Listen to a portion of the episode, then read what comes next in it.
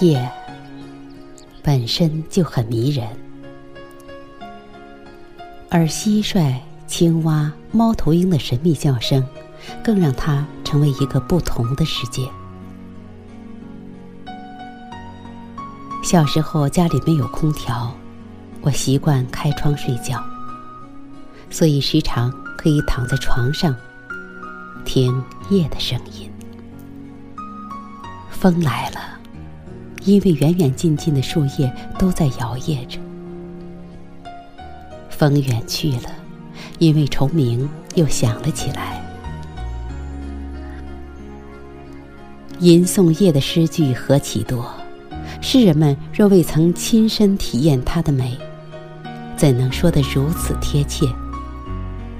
如果没有经历它的真，又怎能写得如此入微呢？而人们如果不喜欢夜，这诗句又怎能传唱许久？我相信，人们是喜欢夜的，我也喜欢。那感觉就好像夜一双手紧紧环抱着我，让我有一个绵长而平静的休息。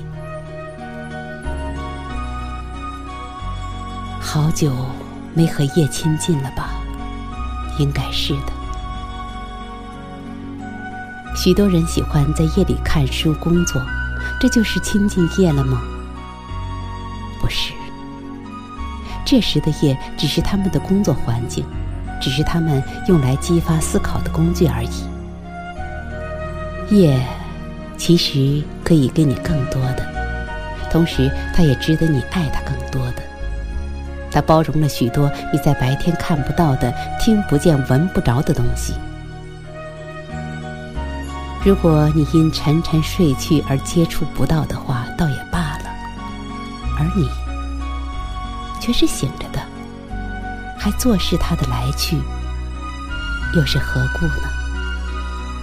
说山你会进山，到海你会救海，为什么天要和夜疏离呢？今夜，就请你打开你的窗户，倾听这夜的舒畅的声音。夜晚蕴藏着无限宝藏，就试着和他亲近吧。也许明天醒来，整个世界都不一样了。